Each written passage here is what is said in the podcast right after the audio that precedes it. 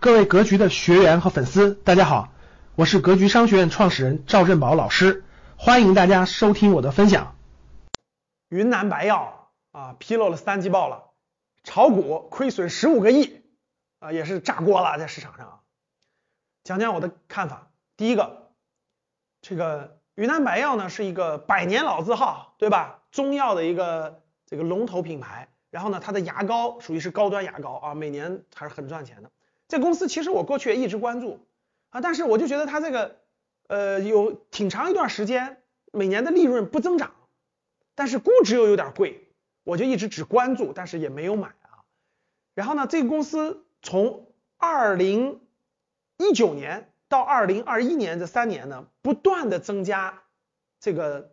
资本市场的投入，因为它账上呢，大家知道它是一个这个消费品型的公司，它账上有很多现金，大概一百多亿的现金。它就不断的增加投入，最开始呢每年投入大概二十多个亿，慢慢慢慢增到四十多个亿、七十多个亿，在二零二一年增加到了一百三十多个亿的现金去可以说买股票。好的时候呢，二零二零年的时候呢盈利有二十多个亿，但是二一年大家看到出现了比较大的这个浮亏，这个很多股民就说了，你有这么多钱，你不你不全心全意去开发这种呃白药市场，对吧？中药的衍生市场，对吧？消费品的高端市场，你用于这个这个这个炒股，你这纯粹是这个本末倒置啊！很多这个理论的争吵哈。那白药官方也发布公告了，说第一个呢，这个确实是这个这个百亿投资啊发生了一定的亏损。第二呢是未来将逐步退出证券投资。那其实呢，这个这个云南白药这个公司呢。我看了一下他的三季报，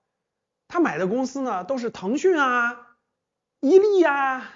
恒瑞医药啊、小米啊一些这种行业或者科技的龙头公司，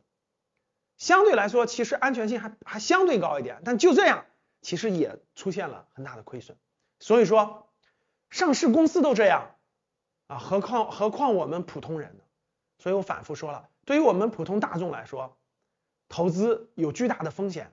对于普通人来说，最适合的方式其实还是指数基金的定投啊，不要自己去碰股票，其实更好一点。通过云南白药的案例，你学到了什么呢？感谢大家的收听，本期就到这里。想互动交流学习，请加微信二八幺四七八三幺三二二八幺四七八三幺三二。欢迎订阅、收藏，咱们下期再见。